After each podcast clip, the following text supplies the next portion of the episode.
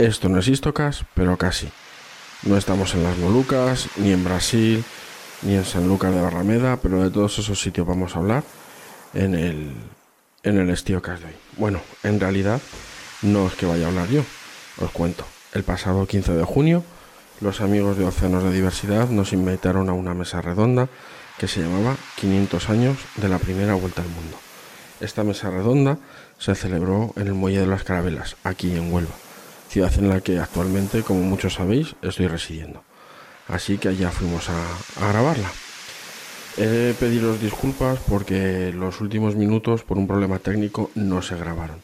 Pero bueno, sí que eh, también, igual que os pido disculpas, quiero agradecer a Manuel J. Parodi, uno de los, de los ponentes, que se prestó, en el momento en que se enteró, se prestó a regrabar conmigo vía Skype los últimos tres minutos de su intervención para poder salvarlos. Hemos perdido la despedida y cierre de la, de la mesa, pero aún así creo que es algo lo bastante interesante como para que vosotros lo tengáis aquí. Así que bueno, sin más dilación, os dejo con la mesa redonda y espero que la disfrutéis. Adiós. Hola, buenos días a todos. Gracias por venir hoy aquí a este Muelle de las Carabelas, un lugar, uno de esos lugares que abren el, marcan el, comienzo del conocimiento de territorios y, y, culturas. Estamos hoy aquí para hablar de una, de una aventura que sucedió hace casi 500 años, que empezó muy cerquita de aquí, en San Lucas de Barrameda, apenas 200 kilómetros, y que acabó tres años y más de 80.000 kilómetros después.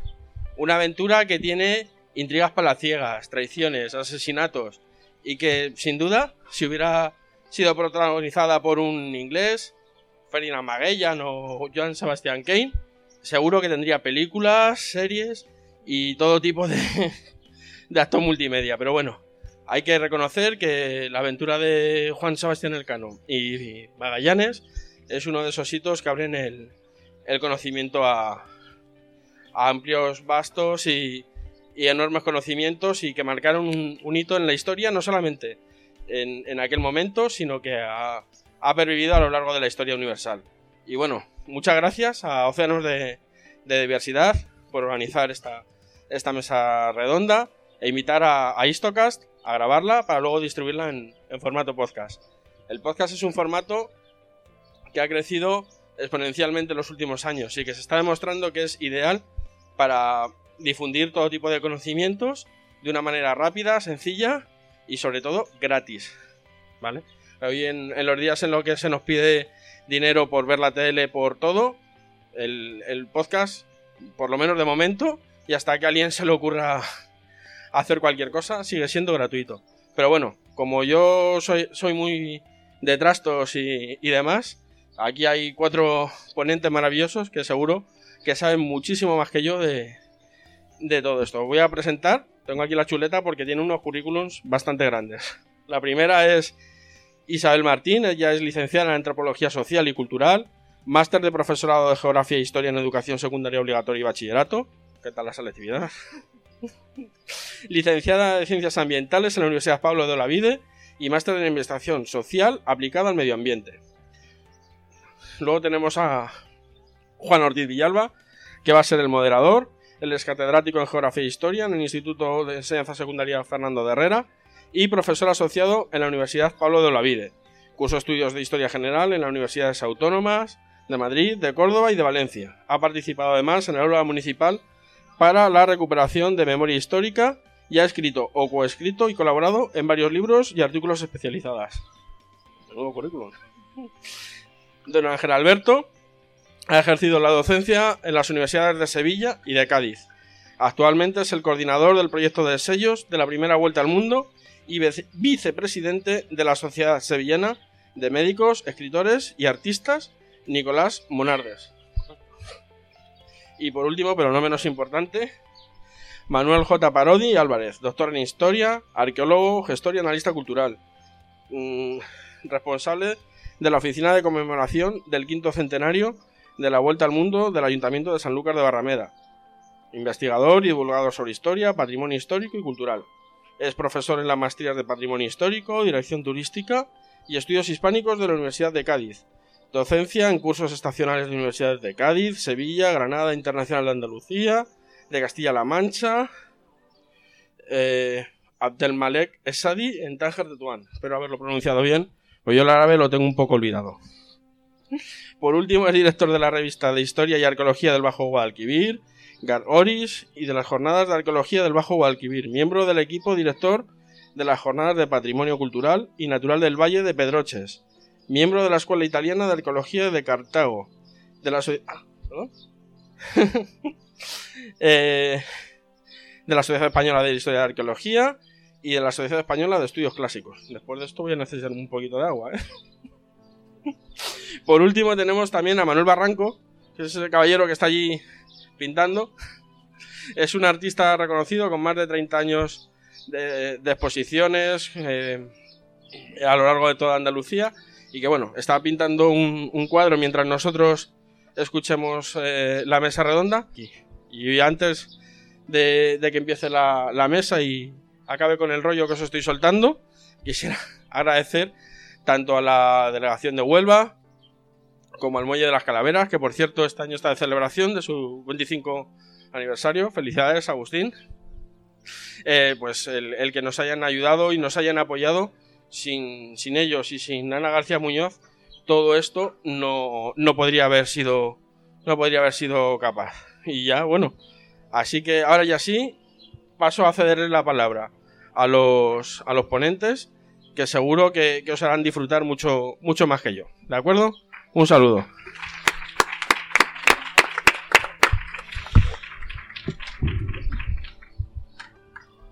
Hola, buenas tardes. Bueno, eh, un filósofo genial de esos mismos siglos, 15 y 16, de esos siglos de los grandes descubrimientos geográficos, dijo que el mundo lo mueven los intereses y las pasiones. Fíjense ustedes, los intereses y las pasiones. Este filósofo eh, genial, como digo, se estaba adelantando por lo menos tres siglos al materialismo histórico de don Carlos Marx y al psicoanálisis de Sigmund Freud, ¿verdad? Ya verán ustedes, eh, a medida que vayamos eh, profundizando relativamente en este asunto, cómo eso es verdad, que el mundo lo mueven realmente los intereses y las pasiones. No se puede decir, sin embargo, ¿verdad?, que a océanos de diversidad lo hayan movido los intereses, en este caso, pero sí la pasión. ¿eh? La pasión que tienen estos amigos de esta asociación eh, por el mar, por la navegación, pero pasión también por la cultura, por la historia y por el, y por el patrimonio. ¿eh? Yo y nosotros estamos encantados de que nos hayan invitado a colaborar, a participar en esta actividad y muy agradecidos a Océanos de Diversidad y a la organización del Muelle de, las Tres Carabelas, ¿verdad? Y bueno, eh, no quisimos darle eh, demasiada eh, hipérbole al título de esta mesa redonda. Eh, lo dejamos en 500 años de la primera vuelta al mundo, pero podíamos haberlo hecho, porque dijo, dijo Cervantes de la batalla de Lepanto que era la más alta ocasión que vieron los siglos pasados ni verán los venideros, ¿verdad? Bueno, ¿y esta gesta de la primera vuelta al mundo no se merecería también algo así? Sí, eh, otro gran escritor europeo, europeo del siglo XIX y XX, Stefan Zweig, dice que eh, es lo más extraordinario, eh, lo más extraordinario de la historia de los descubrimientos geográficos esta vuelta al mundo, ¿verdad?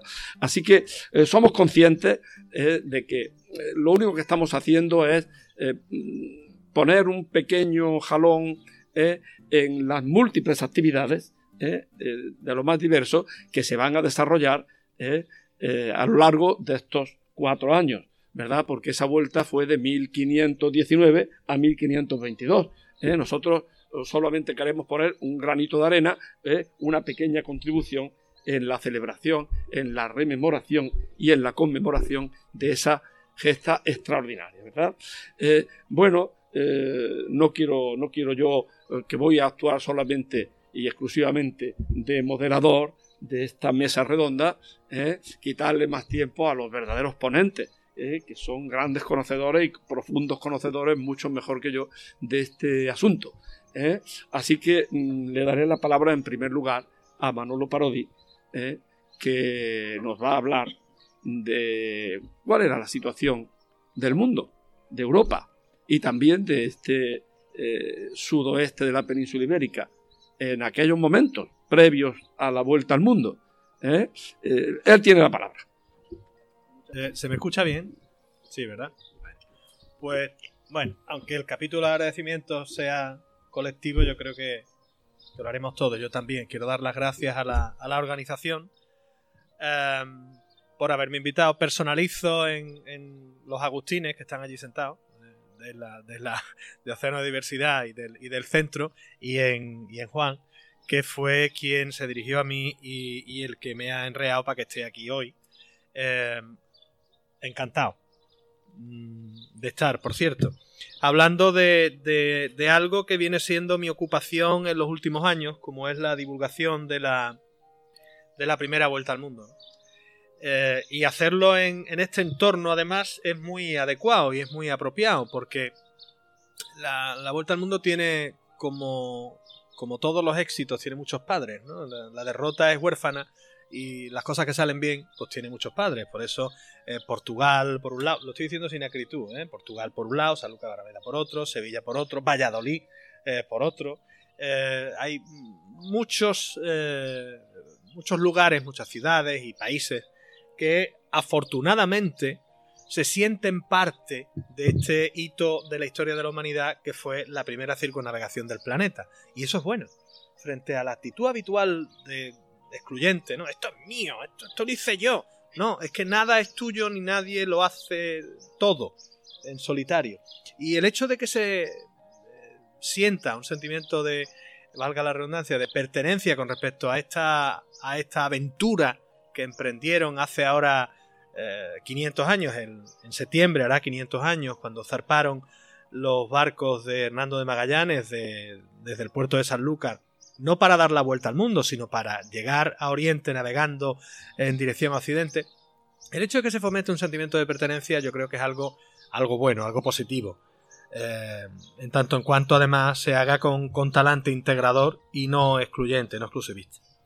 Si queremos eh, ir a la Europa que los vio zarpar, que vio forjarse la expedición Magallanes Elcano y zarpar desde la desembocadura del Guadalquivir, realmente muy cerquita de aquí.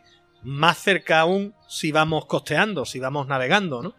Eh, pues hay que darse cuenta, hay que pararse a pensar que nosotros estamos físicamente, y esos tres barcos que hay ahí nos lo ponen muy a las claras, eh, por eso digo que es muy acertado estar aquí, eh, nosotros estamos en el Cabo Cañaveral del siglo XV. Estamos en el cosmódromo de la modernidad. El cosmódromo de la modernidad es una expresión que no es mía, que yo he hecho mía y que trato de difundir. Una expresión que es de un amigo desaparecido, un profesor italiano, que no era historiador, era ingeniero, pero era marino, era navegante y navegaba con su esposa Franco Bazzanti y Lucía, navegaban con un barquito de vela todas estas aguas, porque ellos venían de, con su barco desde, desde la costa de Toscana, eh, un verano sí, un verano no, a la costa de Cádiz y a la costa de Huelva. Eh, y a él fue a quien le escuché por primera vez, y fue la persona a la que yo le escuché hablar de, de, eso, del cosmódromo de la modernidad, del Cabo Cañaveral, el Cabo Kennedy o el Baikonur del siglo XV, que era esta zona todo el arco costero, en realidad, cuando hablamos del cosmódromo de la modernidad, el sitio desde donde a finales del siglo XV, a finales de la Edad Media, salen las naves espaciales de la época, que son esos barcos que hay ahí, las naos, las carabelas, los barcos que, surcaron el Atlántico y con el Atlántico otros océanos, surcaron el Caribe, surcaron el Índico, surcaron el Pacífico. Ese cosmódromo de la modernidad se extiende desde el Cabo San Vicente hasta el estrecho de Gibraltar y tiene otro punto de inflexión en el curso del río Guadalquivir. Imaginemos como una especie de tridente, el arco costero del Golfo de Cádiz, de la, de la costa de Huelva y de la costa del Algarve portugués, y el río Guadalquivir, como poco, hasta Sevilla, que sigue siendo hoy un puerto de mar, no se nos olvide, y que ya lo era en época antigua, que ya lo que ya lo era en época romana. En el vértice de ese cosmódromo de la modernidad se encuentra Sanlúcar de Barrameda. Es una cuestión geográfica y una cuestión económica, naturalmente. Es que está justo en la confluencia del río Guadalquivir y de esa costa del Golfo de Cádiz. Pero ese cosmódromo de la modernidad es un área geográfica enorme. No se trata solamente de un punto geográfico, no es solo Palos, no es solo Sanlúcar, no es solo Cádiz, no es solo Sevilla, no es solo Sagres. Estamos hablando de un entorno geográfico extenso. Y ese entorno geográfico extenso ayudó a que el mundo cambiara.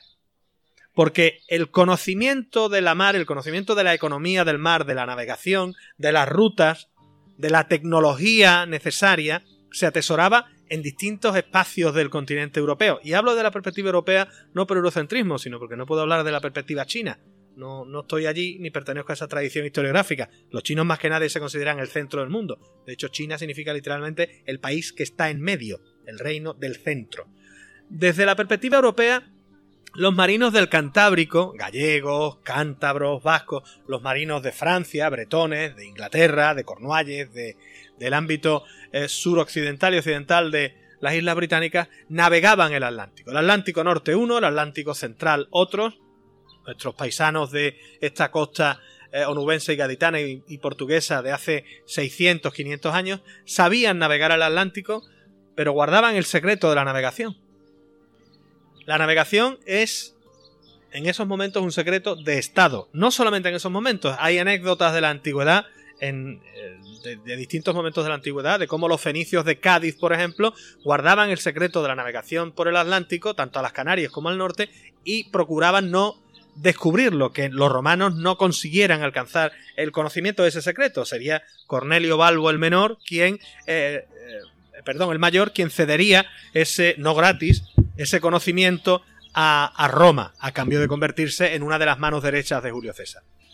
La Europa de finales del siglo XV es un mundo en transformación.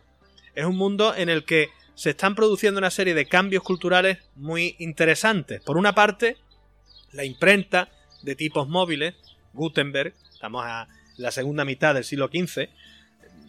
A mí a veces se me ocurre decir, y hoy no me voy a privar de ello, que es la imprenta del siglo XV eh, es como un dispositivo portátil de la actualidad, es el Internet de la época. Si nos hablan de un mecanismo de transmisión del conocimiento rápido, ágil, barato, que abarata los costes y permite que se, que se horizontalice más el conocimiento, que llegue a más personas, que lo haga de una forma ágil y dinámica y versátil, y pues parece que nos están hablando de Internet y nos están hablando del libro, de la imprenta de tipos móviles que permite que esa difusión del conocimiento sea más rápida. Pues eso sucede en el siglo XV, a partir del siglo XV, de finales del siglo XV. Pero también es la época que alumbrará la reforma religiosa de Lutero.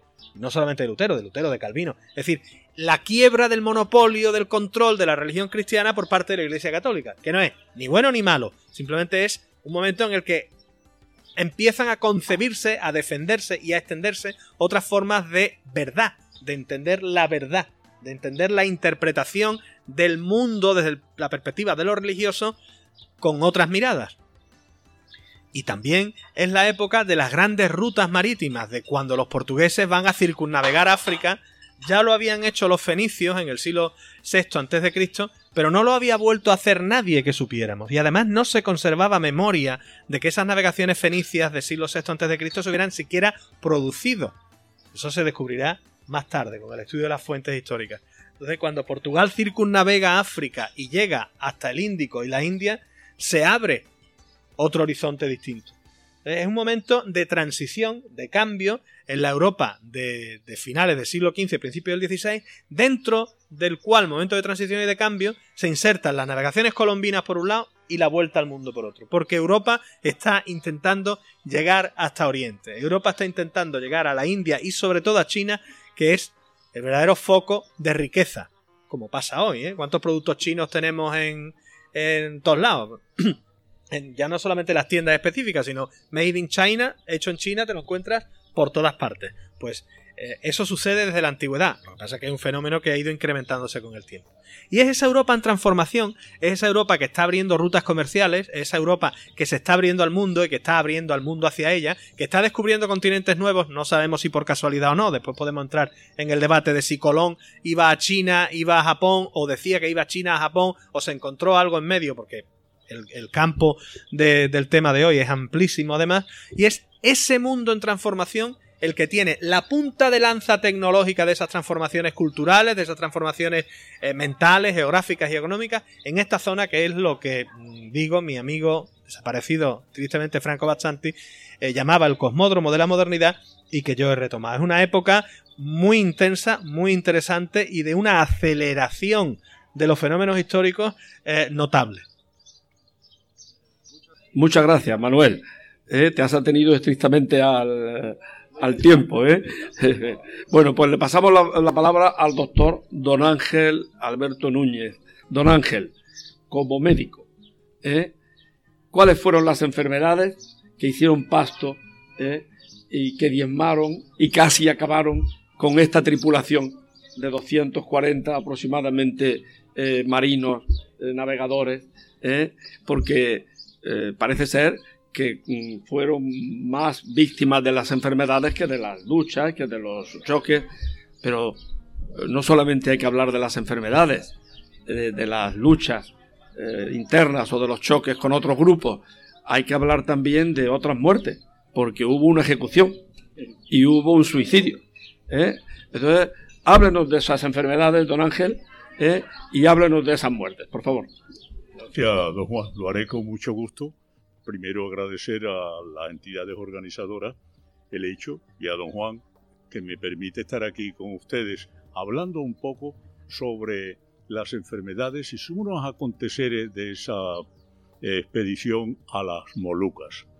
Eh, ya don Manuel Parodi, el doctor Parodi, ha hecho una aclaración de las circunstancias que rodearon a esa expedición. Pero hay algo importante. Eh, Primero, tengo que reconocer que la expedición fue muy bien organizada desde el punto de vista de los bastimentos, es decir, de las sustancias, el agua, la comida que debían de llevar. Pero, como todo viaje largo, en aquella época adolecía de una cosa muy importante, que eran las frutas frescas, la carne y los minerales, que no se podían llevar porque se estropeaban. Es decir, además, hay otro problema muy grave y es que todo fue organizado para aproximadamente dos años de viaje. Y fueron muchos, muchísimos meses más de viaje. ¿Qué pasa? Que en aquel momento se desconocía, a pesar de que se sabía ya desde el año 1250 aproximadamente, que existía una enfermedad que ponía muy mal a las encías y que producía hemorragias, pero que no se había definido, que es el escorbuto. El escorbuto, una palabra mm, del norte de Europa, que no se descubre o no se, se llega a, a describir hasta 1700 y tanto, no hizo más que diezmar verdaderamente a la, a los tripulantes. Eh, la diezmó de tal manera que se calcula que de los mm, todos los que murieron aproximadamente eh, por muerte por enfermedad aproximadamente un 80% lo fueron por el escorbuto. Otros lo fueron por el beriberi, que también los acompañó. El beriberi, como podréis recordar, es una enfermedad que se produce por la falta de tiamina es una vitamina que se encuentra en la cáscara del arroz, y también por tuberculosis. Esto último es de mi opinión. ¿Por qué opino que la tuberculosis mató a mucha gente? Porque era una enfermedad entonces eh, común, era una enfermedad que estaba en todos lados. Y hay una forma de tuberculosis que es la que se llamaba tisis galopante, que ocurre cuando se somete la persona que sufre la enfermedad a una situación física y mental extrema. Y esa gente, indudablemente, don Juan, pues cuando se acercaron a la Antártida sufrieron un frío tremendo. Y señores, debéis de acordaros que entonces no existían camisetas térmicas ni ellos la llevaban. Eh, en cuanto al aspecto sanitario estricto en sí, deplorable, como era en ese momento la navegación. Los marinos eh, estaban expuestos al sol, no había privacidad, es decir, las comidas, ese desayuno corto, el almuerzo más o menos largo y algunas veces la cena, se hacía eh, públicamente lo mismo que sus necesidades, señores, porque no existían letrina. Eh, era una situación, indudablemente, si queremos darle un nombre apropiado, un adjetivo, diabólica de verdad. Los piojos abundaban, las chinches, todo tipo de parásitos estaban en esos barcos. Hay que tener en cuenta que el agua que llevaban era para uso estricto de, mm, de las necesidades que ah, iban a surgir en, en las naves. El agua que llevaban no era para lavarse, señores. el agua era para beberla. No más. Y cuando se acababa el agua, e incluso en muchas situaciones ni siquiera para beberla, pues se bebía vino.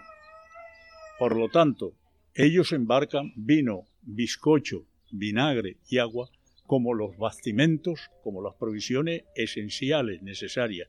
Después embarcan bizcocho, embarcan otras cosas, e incluso como se ha descubierto hoy en día por un compañero de don Manuel, se descubre que las anchoas venían de Málaga, lo mismo que de aquí, de Moguer, fue el vinagre que llevaron, muy importante también en esos viajes.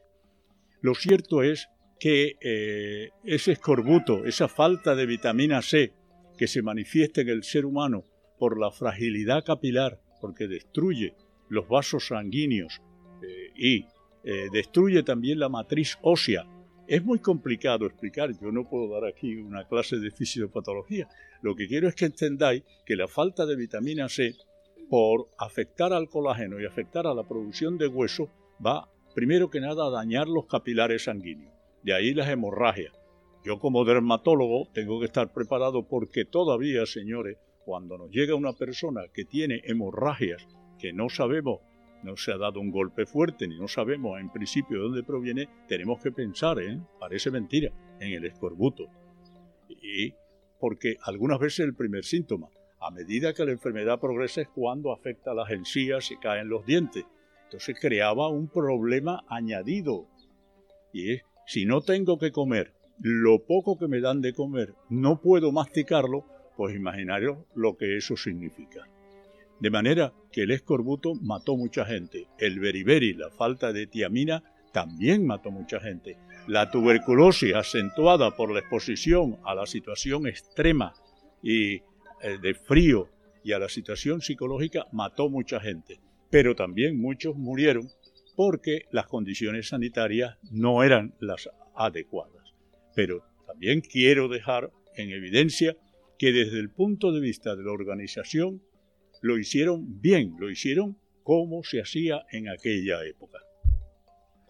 Muy bien, don Ángel. Y mm, la ejecución, la ejecución y el suicidio, por favor, que esto es algo eh, más desconocido, pero sumamente interesante. Hay un dato curioso, ¿no? Eh, yo puedo daros, porque mi mente no da para más, pero traigo aquí apuntado, mi chuletita, que puedo, daros exactamente de qué murieron tantos eh, tripulantes, de qué murieron, dónde murieron, etc. Pero hay un dato curioso que no ha salido prácticamente a relucir, y don Manuel que está aquí me, me puede contradecir si estoy mintiendo, y es que el primer muerto de la expedición en busca de las Molucas, después llamada la primera vuelta al mundo, porque fue un accidente, la primera vuelta al mundo, pues fue un sodomita, un italiano sodomita, que era, si mal no recuerdo, el maestre de la nao Concepción, que lo pillaron cometiendo el acto contra natura, el pecado infame, con otro hombre que era un grumete de esa misma nave, ambos italianos. Eh, es una curiosidad, porque eh, todos los seres humanos tenemos un poquito de morbo. Y bueno, una parte de mi especialidad trata las enfermedades de transmisión sexual y muchas cosas referidas a la sexualidad del ser humano. Pero imaginaros lo que es en una calavera, estos barcos que tenéis aquí, una nao como aquella de 27, 32 metros de eslora, de 5 o 6 metros de ancho, la necesidad que tenía aquel hombre, el, el, el sodomita y el sodomizado, la necesidad que podían tener de exponerse a que los pillaran en ese espacio, allí no había donde irse a ningún lado, ni habían camas, ni había nada. Entonces, don Juan, es, ¿cómo es posible que dos hombres, sabiendo además lo que les iba a pasar, llegaran a entregarse sexualmente? Lógicamente, el primer muerto, al llegar a la costa de Brasil, porque este hecho ocurre unos, meses, días después de la salida de, de aquí, de, al llegar a Brasil, inmediatamente juicio y decapitan a Antón Salomón. Y el grumete, que queda vivo, que es otro fenómeno, porque según las, leyes, eh, al grumete también había que matarlo, porque era una sodomía perfecta. Entonces se diferenciaba, la sodomía perfecta era entre hombre y hombre, y la sodomía imperfecta era entre hombre y mujer. Ahora bien, ¿por qué razón no lo castigan en el momento, sino que lo dejan vivo?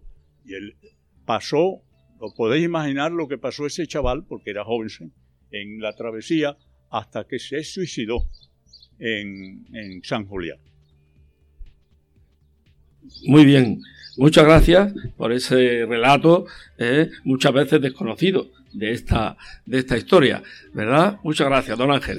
Y ahora le doy la palabra Isabel Martín. Isabel es antropóloga y ambientóloga y de temas que tienen que ver con su especialidad y sus especialidades nos va a hablar eh, y que tienen que ver con esta vuelta al mundo, con este viaje a eso, a las Molucas, a las Islas de las Especias que terminó siendo la primera vuelta al mundo. Isabel. Muchas gracias, Juan. Bueno, en primer lugar, como han ido haciendo el resto de mis compañeros, agradecer eh, a la Asociación Océano de Diversidad la oportunidad que nos ofrece de estar hoy aquí planteando estos temas y debatiendo sobre ellos. También a Agustín Mesa, el presidente de, el, director de, de, este enclave, que es precioso además, tenemos un día que yo creo que se está comportando, y al compañero que nos está aquí dando el soporte.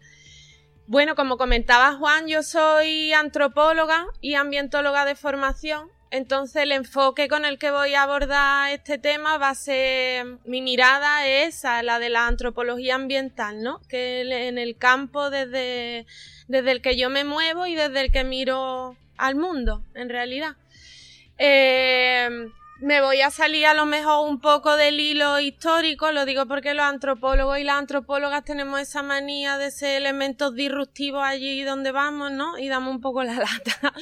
Y entonces, pues bueno, lo que me gustaría sería las aportaciones que han hecho los compañeros, ¿no? Desde, la desde el campo de conocimiento de la historia y de la medicina son muy interesantes y yo ahí no tengo poco que, sumar. Entonces lo que me gustaría poner sobre la mesa es la importancia que tuvo ya no solo esta, esta primera vuelta al mundo, sino el contexto de los grandes viajes ¿no? que, que se producen en este contexto del siglo XV y el siglo XVI, el impacto que esto tiene a nivel cultural y a nivel de ambiental también en cuanto a la, apertura, este encuentro entre, entre estos dos mundos, digamos, esto, la, el impacto que esto tiene en la diversidad cultural y en la diversidad ambiental que, que llega hasta nuestros días en realidad, porque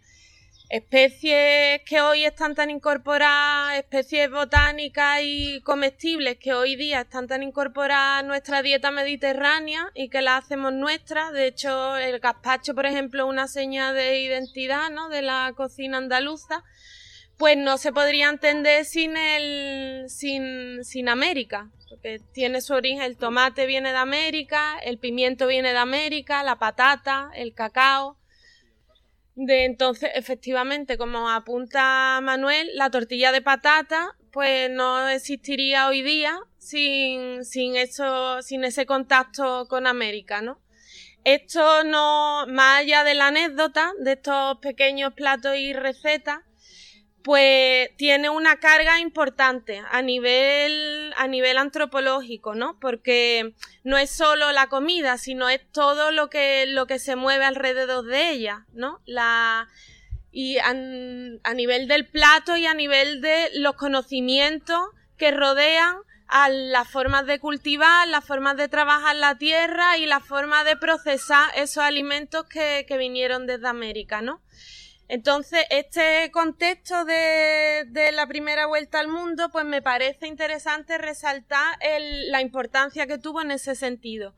Después, por otro lado, otro elemento que me gustaría destacar fue que mm, este es el momento en el que tienen lugar los primeros eh, procesos globalizadores. O sea, un concepto tan contemporáneo como puede ser la globalización, eh, tiene su origen o su, su, semilla en este tipo de viajes. Aunque hoy asociemos la globalización con una red de con elementos económicos y de, y de tecnología, pues en realidad la globalización, si lo analizamos un poco, es pasar de lo local a lo global. Es decir, de pasar del, nos, del nosotros a abrirnos a ese otro. Este es el, contexto en el que vamos, Europa se va moviendo por el mundo, lo va descubriendo, entre comillas, porque, bueno, ese es el siguiente punto que, que voy a tratar, ahora me detengo en eso pero creo que es importante darle el peso que tiene a, a este hecho, ¿no? A que son los primeros, los primeros procesos globalizadores de, de la historia. Y creo que esto es un hito pues, que importante, ¿no? Para poner sobre esta mesa redonda en la que estamos hoy viendo. Con respecto a esta diversidad, a modo de, de reseña local, ¿no? Que también para hablar de ese, el conocimiento significativo, ¿no? Que decimos en docencia, de siempre algo nos interesa más cuando tenemos una referencia local. Pues me parecía importante señalar la figura de Nicolás Monarde, que un botánico del, del siglo, de que sabe muy bien Donaje de, de quién estoy hablando, es un botánico del siglo XVI sevillano, que se dedica a cultivar en su huerto particular todas aquellas nuevas especies que venían desde América y llegaban a, a Sevilla por, por, el puerto, ¿no? A través de San Lucas, esto para hacer una mención, un guiño a cada uno de los participantes de la mesa. y, bueno, me parece, tiene un libro, de hecho, que data de, esta fecha del siglo XVI, que se llama Historia Medicinal de las cosas que se traen de nuestras Indias occidentales me parecía también un, dato importante, ¿no? A, traeros aquí hoy. Y bueno, el otro punto que yo quería destacar también es que ahí es donde saco un poco el elemento disruptivo, es mm, poner también, sacar a debatir un poco la terminología con la que nos referimos y nos venimos, nos venimos siempre refiriendo a, a estos momentos históricos, ¿no? Como el concepto de descubrimiento. De, hay una corriente desde movimientos de, no solo desde la antropología, sino también desde la sociología y las humanidades en, en general también. Se pone, hay diferentes mm, corrientes, la corriente de colonial y, demás, y son este tipo de, autores y de autoras lo que reivindican es eh, poner un poco en cuestión el, eurocentrismo con el que ha sido tratado este tema, ¿no? Es decir, lo, tanto la, gente del continente americano como la gente de Asia no fueron descubiertas. Ellos y ellas ya, ya estaban allí. Y los europeos lo que hicimos fue, fue un encuentro. Un encuentro más o menos abrupto con sus tensiones y no fue algo aséptico, ¿no? Hablando en términos médicos. Tuvieron sus conflictos y sus complejidades. De hecho, bueno, yo creo que más adelante en la siguiente ronda andaremos, pero eh, la, eh, ese, ese encuentro entre culturas pues trajo consigo enfermedades y no solo un encuentro cultural de forma idílica y un abrazo entre pueblos, sino fue algo realmente mm, violento, ¿no? En cierto momento y en cierta medida. Y entonces me parece interesante al hilo también de hechos recientes, como ha sido, conocemos todos la, la noticia que salió del actual presidente de México, López Obrador, ¿no? La carta que se hizo pública que mandó al, al rey de, España y al Papa mm, exigiendo, pidiéndole que, que pidiera perdón por el tema del descubrimiento de América pues esto es un ejemplo de que quiere decir que son tensiones que existen y que están ahí y que me parece interesante en un contexto como este que podamos debatir sobre ellas, ¿no? Em, de hecho, hay un, hay un autor que se llama, lo tengo aquí apuntado porque quiero decirlo bien, Grofogel, que es un sociólogo eh, costarricense de Puerto Rico, perdón, trabaja en la Universidad de California en Berkeley que habla de este momento histórico que nos ocupa hoy del siglo XV-XVI como el, eh, la raíz, el origen del, pensamiento moderno occidental tal y como lo entendemos hoy, ¿no? De, tanto a nivel político, cultural, sociológico e ideológico. Y dice que este conocimiento eh, tiene, se entronca, tiene cuatro pilares principales de que él califica como epistemicidio, genocidio, y los articula entre ellos. Por un lado estaría el, el epistemicidio que se produce contra los judíos y musulmanes en Al-Ándalus, en la conquista de Al-Ándalus. Por otro lado, el, epistemicidio que se produce aquí en Europa contra las mujeres, con toda, en todo, con la quema de brujas por la Inquisición. En este sentido me gustaría destacar el trabajo de Silvia Federici y, un libro que se llama Calibán y la bruja, en el que hace una revisión sobre el papel de las mujeres en la historia de, de la Europa en estos tiempos, ¿no? Después, por otro lado, Grosfogel habla de, del epistemicidio que hoy, al que hoy no, no, nos estamos refiriendo, que sería el que se produce sobre los pueblos indígenas en la conquista de, de América, y por otro lado el, el, epistemicidio, perdón, que tiene lugar contra los negros que son eh, llevados hacia América para, para ser esclavos, ¿no? Y bueno, no sé cómo voy de tiempo, así esa es mi, mi, idea general. Ya después iremos profundizando, si queréis, un poquito más en algunos de, estos aspectos. Muy bien, Isabel, muchas gracias. ¿eh? Eh, ya Manuel quiere opinar y, y, esta es la parte en la que los tres ponentes de la mesa pueden opinar sobre lo que han dicho los otros o preguntar. ¿eh? Yo solamente quiero, mm, le daré la palabra a Manuel primero porque la ha pedido y después quiero que don Ángel no se olvide de contarnos también que a lo largo de, esa, de ese viaje eh, iba un médico en la expedición, un médico sevillano que seguramente eh, lo impulsó no el interés económico, sino la pasión de aprender en ese viaje de esas enfermedades que se producían y que al parecer y que al parecer practicó una autopsia y dejó constancia documental de la misma.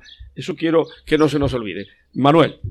Eh, al hilo de lo que estaba diciendo antes Ángel del primer muerto, el primer muerto de la expedición se produce, sé que estamos en el capítulo anecdotario, se produce en la misma ciudad de Sevilla antes de que salgan incluso para Sanlúcar. Se ahoga un grumete. Se cae al agua y se ahoga. Y por entrar en la parte oscura de la, de la historia, que también la hay, eh, es curioso que se produzca esa muerte que justo, justo después pueda acceder a la expedición Antonio Pigafetta que no tenía, que no tenía hueco. Antonio Pigafetta llega a la expedición, el cronista de la expedición, como sobresaliente de la mano del cardenal Chiaricati. Antonio Pigafetta tiene un perfil mm, muy diáfano y luego otro muy oculto.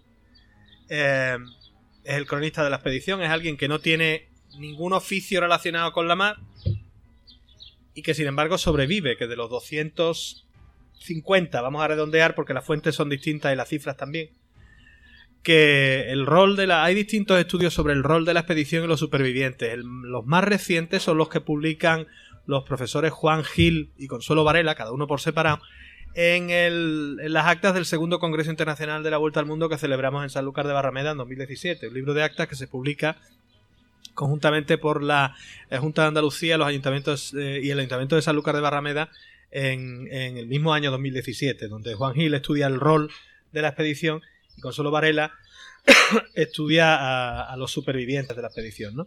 Pero digo que Pigafetta, de esos 250, es uno de los 18 que sobrevive. Un hombre que no está hecho a la mar, que no está hecho a las aventuras, que es un hombre de gabinete, que es un hombre de vida intelectual y, más reposada que otra cosa.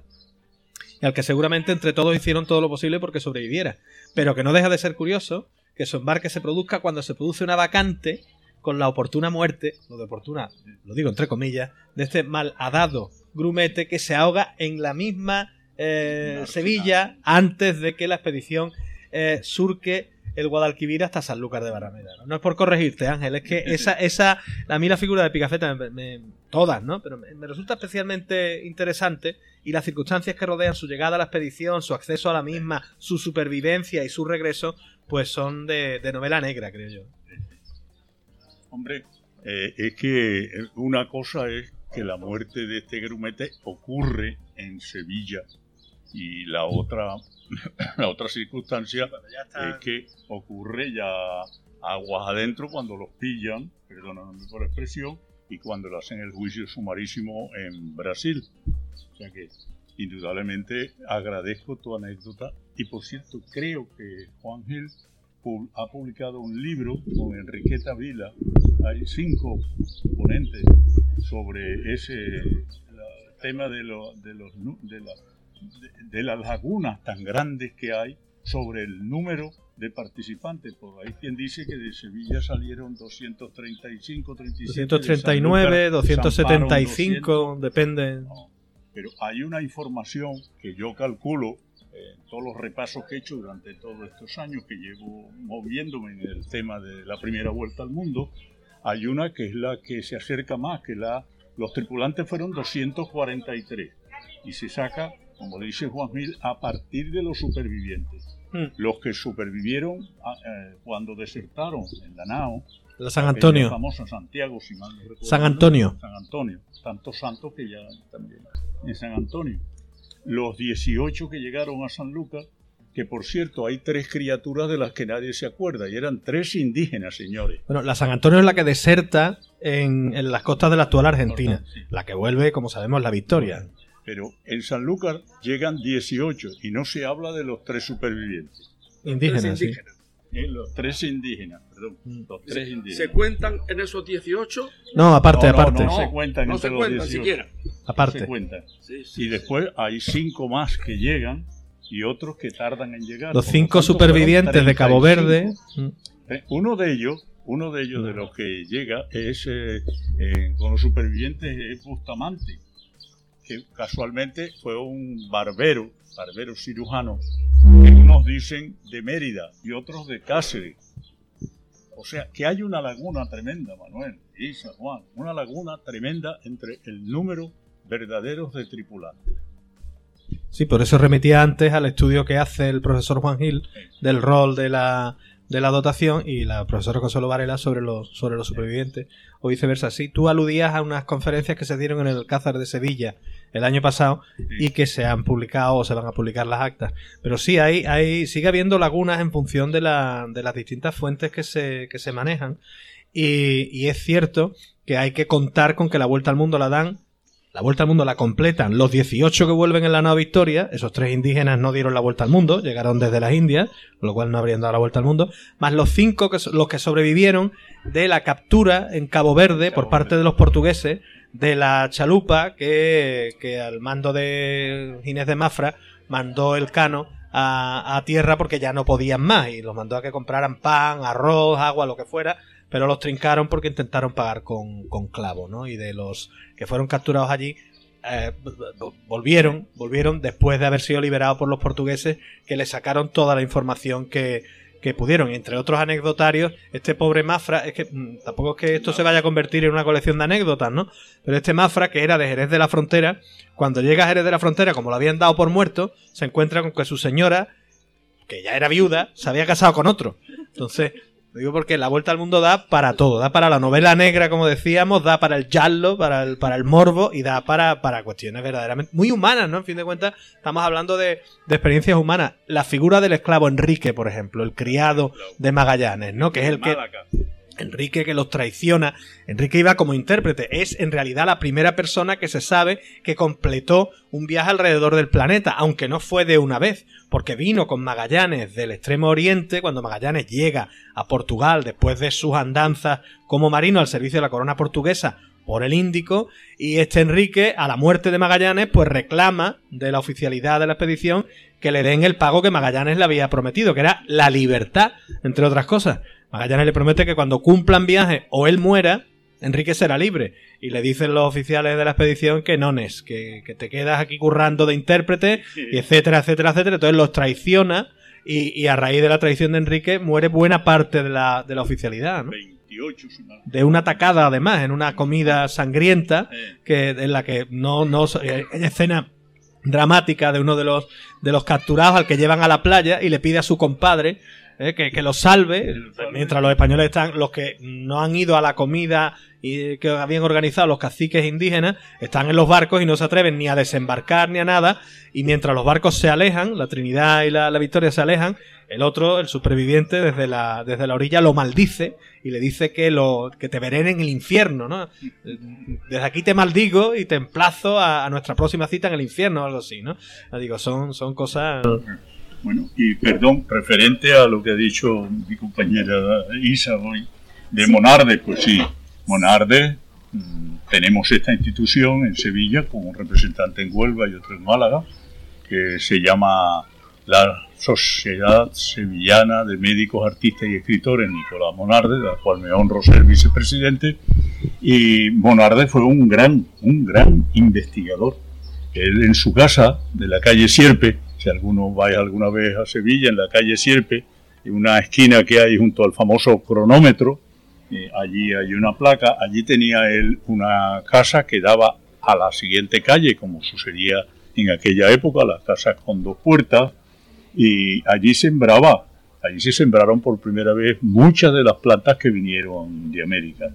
Y a él, a él se debe después otro tratado, no solamente eso, sino que tiene un tratado sobre las rosas eh, muy importante.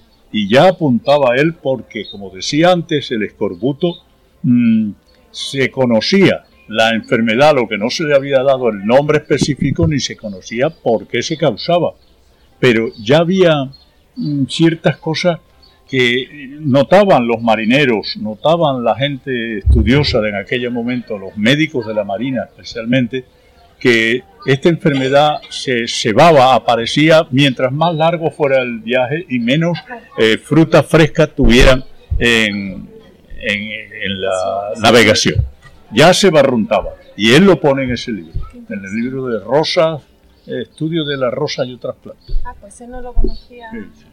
Sí, sí. Me lo apunto. Muy bien. Muy bien, don Ángel. ¿Y la necrosia? A la que procede el médico. Bueno, entre la cantidad, como apuntaba antes don Manuel, la cantidad de, diríamos, anécdotas negras, ¿no? O de humor negro, Isa, ¿cómo lo definiríamos tú como antropóloga? Esos sucesos. Hombre, humor negro es un término un poco hoy también cuestionado, ¿no? Sí. De- eh, que ocurrieron en esa expedición está el hecho de la necrosia. Eh, debéis de recordar que hasta en esos momentos España estaba en su época renacentista y todavía en esa época realizar una necrosia, hoy decimos autopsia, término con el cual yo no estoy de acuerdo, porque yo no he visto jamás a ningún cadáver estudiarse, autopsia. Correcto es necrosia, sí, estudio de la muerte.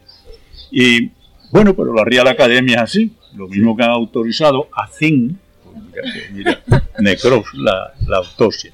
Pues el marinero, médico, cirujano, eh, don Juan de Morales, natural de Sevilla, cansado de ver morir gente en aquellas condiciones y por lo que él había estudiado, decide en la vuelta, el retorno de la Trinidad, cuando marchan hacia la Santilla y no pueden, se tienen que regresar, hay el, episodio de los tres de escorbuto que azotaron a esta expedición. uno se da cuando vuelve en el Pacífico, que no era tan pacífico, pues, se mueren, morían. Y entonces él decide, señores, hacer una cosa que estaba penada incluso con la muerte, que era una necropsia.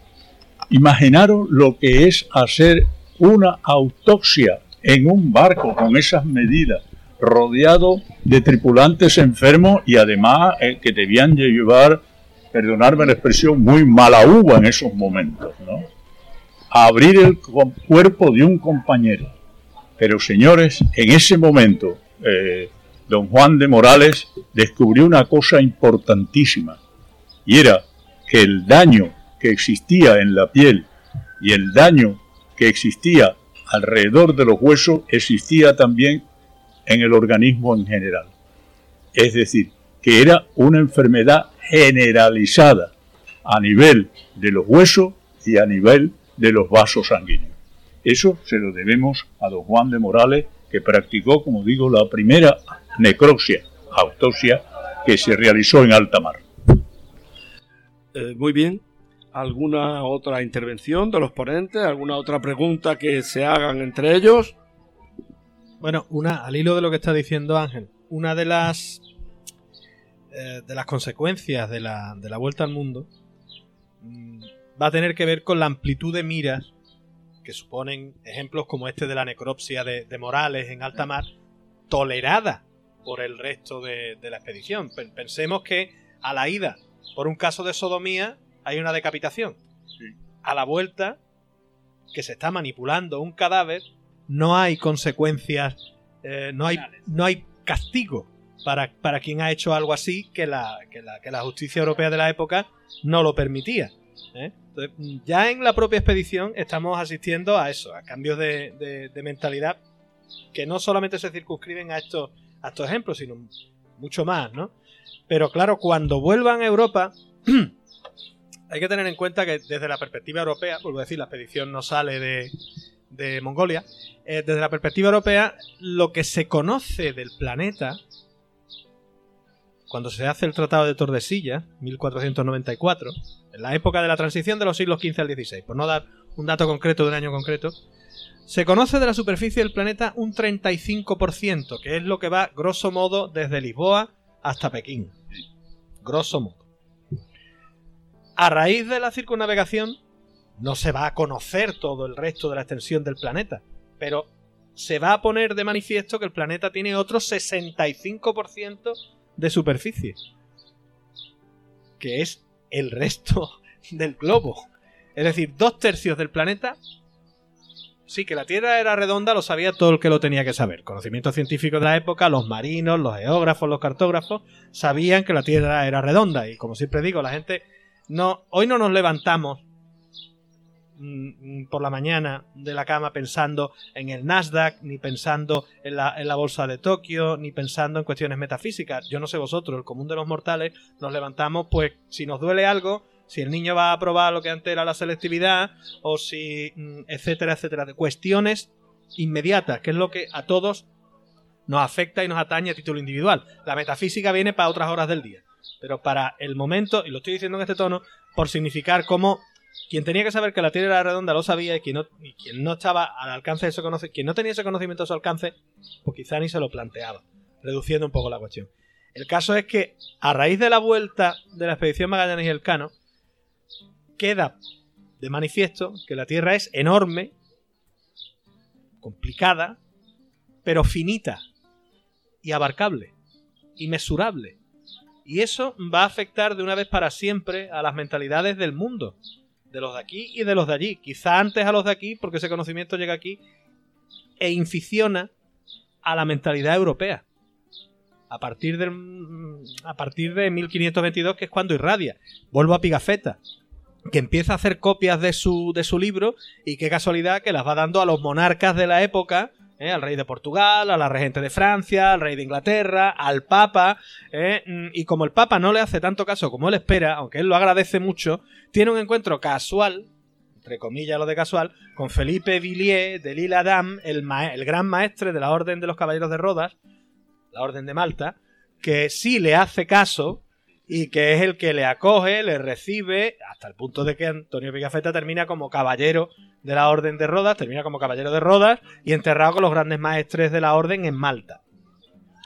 Algo que posiblemente no sea ni tan casual, ni tan puntual, ni que tenga tan solo que ver con ese encuentro de Felipe Villiers con Antonio Pigafetta. En cualquier caso, ese, ese interés del geógrafo, del cartógrafo, del cronista de la expedición, porque se conozca la versión oficial, ojo, no nos equivoquemos, del relato, es interesante. Has mencionado antes a Ángela Bustamante, como eh, el rey Carlos, que no lo hemos mencionado, pero que es otra de las grandes figuras, como Cristóbal de Aro, como Ruiz Faleiro, que se ha mencionado aquí, como los Barbosa, eh, los portugueses del exilio sevillano que controlan las atarazanas, fíjate tú qué cosa más interesante, como, eh, estábamos diciendo, como, como Carlos I de España, luego V de Alemania, no es tonto, ¿qué es lo que ordena? Una pesquisa ¿A quién?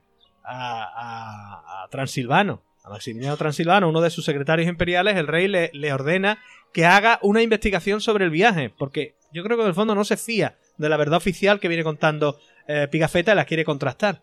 Y Transilvano se sienta con Bustamante, que has mencionado antes, con el Cano y con Francisco Albo, que es uno de los pilotos, el gran autor, el autor del gran derrotero de la expedición, para hacerles una interrogación a los tres sobre los avatares del viaje y el Cano, Bustamante y Albo cuentan lo mismo. Mira qué casualidad. Hay una versión oficial por escrito que es la de Pigafetta y luego cuando el Estado, cuando el, emperador ordena una investigación, los testigos que son eh, llamados para que contesten a las preguntas del pesquisidor imperial, del secretario transilvano, dan la misma versión de los hechos. Luego, curiosamente, será la historia que cuenta, que pone por escrito Transilvano, la que prospere en Europa, porque el relato de Pigafetta hasta principios del 19 no se va a extender, no se va a generalizar. Pero mm, quiero mezclar en esto lo que es la transformación paulatina de la, imagen del mundo que produce la vuelta al mundo y luego el hecho de que todos somos humanos y de que la historia de la humanidad conoce muchas veces el mismo caso, ¿no? Como lo que tenemos son historias oficiales, tanto la de Pigafetta por un lado como la de Transilvano por otro, ¿no? No sabemos realmente lo que pasó. No, yo, indudablemente tienes toda la razón en ese aspecto. Y añadir que Bustamante fue una de las dos personas que acompañó a, a Delcano, que por cierto, señores, no se llamó nunca Delcano. Eh, el Cano era Delcano y tenemos la firma de él, está en los archivos, en el Archivo General de India, y en el testamento aparece como del cano, pero de pronto en 1920 y tanto un señor le dio por ponerle el cano, pero es del cano. Eh, el rey le dice que se persone en el término de la distancia allí y él va, pero va acompañado de otro señor un nombre no recuerdo y de Bustamante, que eran amigos de él. Y Gafeta va posteriormente porque tiene que ir también llamado a ver, a corroborar, porque Carlos I era joven, no sabía español para nada, pero no era tonto. ¿eh? Él sabía muy bien lo que se estaba jugando. Lo mismo que cuando firmó las capitulaciones. Que hay quien opina por ahí que el Carlos eh, I no sabía lo que hacía. Claro que lo sabía. Lo sabía muy bien. Y sabía, tenía la información aparte, como tú hace un momento dijiste, la información que le había llegado de cosmógrafos, de estudiantes del problema de la, superficie de la Tierra, lo sabía perfectamente. De ahí el hecho, si mal no recuerdo, que, ojo, le dicen las capitulaciones que se cuide mucho de invadir las tierras de su hermano, el rey de Portugal. Rey de Portugal. Fijaros, fijaros, hombre, para decirle eso tenía que estar muy seguro, Manolo, porque cómo iban a llegar a, ese sitio sin tocar. Mira, eh, es que hay tanto conocimiento perdido nosotros, en general, no sé cómo lo veis vosotros. Yo estoy convencido de que, como pensamos que estamos en el mejor de los mundos, vuelvo a simplificar, no caemos en la cuenta. Hablamos mucho de adanismo, ¿no? De, criticamos el adanismo, de hecho, ¿no? De los que llegan a algún sitio y se creen que son, que son los primeros. Generalmente no somos los primeros en casi nada. Pero dentro de ese adanismo, de ese complejo de Adán que tenemos, eso va dentro de lo que es la, teleología agustiniana del alfa y el omega, ¿no? De que estamos en una progresión permanente hasta que lleguemos al, mundo perfecto que será el reino de los cielos. Pero bueno, eh, está el hecho de que pensamos que sabemos todo lo que ha pasado, es decir, atesoramos todo el conocimiento precedente. Y no, hay mucho conocimiento perdido, muchísimo conocimiento perdido. Antes, fuera de micrófono, hablábamos de Martín de Bohemia. Martín de Bohemia es un geógrafo alemán, Martín de Benheim, al servicio de la corona portuguesa. Martín de Bohemia muere en 1509. Martín de Bohemia es el autor del primer globo terráqueo que se conserva en el Museo de la Cultura Alemana en Nuremberg. Y ese globo terráqueo habría sido consultado por Ruiz Faleiro, habrías, y la cartografía de esa época, los mapas de Piri Rey, de Lopo Omen, tanta cartografía que, que, que, que, muestra evidencias de un conocimiento que en teoría no tenían por qué tener, porque presentan geografías que no se conocían en Europa, pero sí se conocían, evidentemente están ahí. Hubieran llegado por fuente directa, por expediciones que no conocemos, que se produjeron, o por fuente indirecta, por conocimiento oriental, por ejemplo, y que hubiera llegado aquí. En cualquier caso, hay cartografías de principios del 16, fundamentalmente, que muestran un estado de la cuestión de conocimiento mucho más avanzado del que se supone que tenían. Y entre ellas las cartografías de Martín de Bohemia. Martín de Bohemia que, entre otras cosas, señala un paso entre el Atlántico y el Pacífico. Se lo inventa, no se lo inventa. El caso es que existía. Y al final, si se lo inventa, el burro tocó la flauta, o el bohemio tocó la flauta, y yo no creo que fuera un caso de flauta, ni de burro, ni de, ni de casualidad. Estamos hablando de conocimientos que no sabíamos que tenían y que tenían. No se nos olvide que el propio Carlos V, a esa altura de la película, la dinastía Trastamara es medio portuguesa. Que la madre de la reina Isabel la Católica es una infanta de Portugal. Que la esposa de Carlos V, vale que se casaron después, pero era la infanta Isabel de Portugal. Y, y hay mucha transferencia de conocimiento de la que no tenemos noticia, de la que no tenemos ninguna, ninguna noticia. El duque de Mantua, por ejemplo, la casa ducal de Mantua de la época, una de las cosas a las que se dedica es a atesorar cartografía.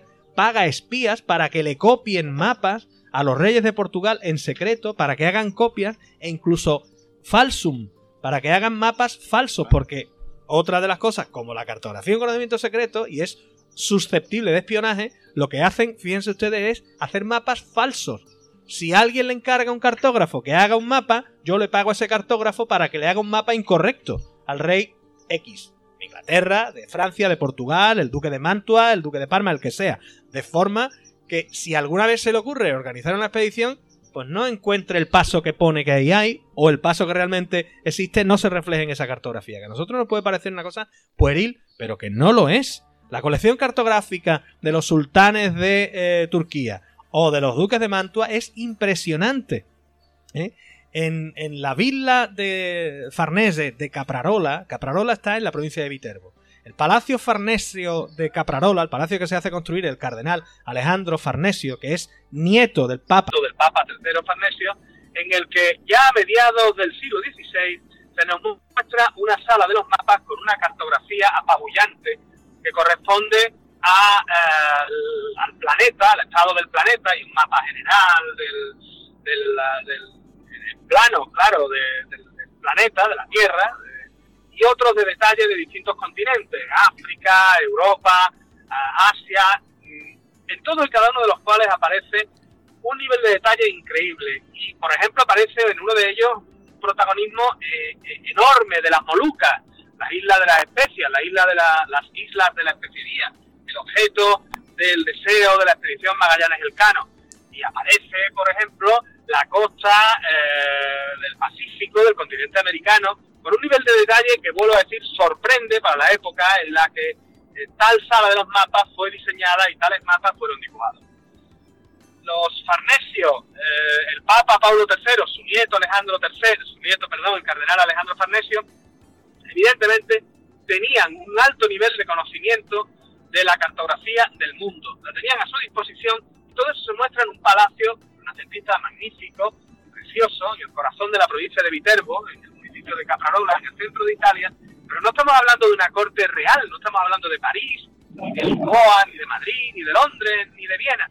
Estamos hablando de un espacio geoestratégicamente secundario y donde sin embargo hay un corolario del saber geográfico de la época inmediatamente posterior a la primera vuelta al mundo que nos pone en aviso y en alerta y en conocimiento de que había una gran cantidad de conocimiento del cual nosotros hoy somos ignorantes, no sabíamos que lo teníamos.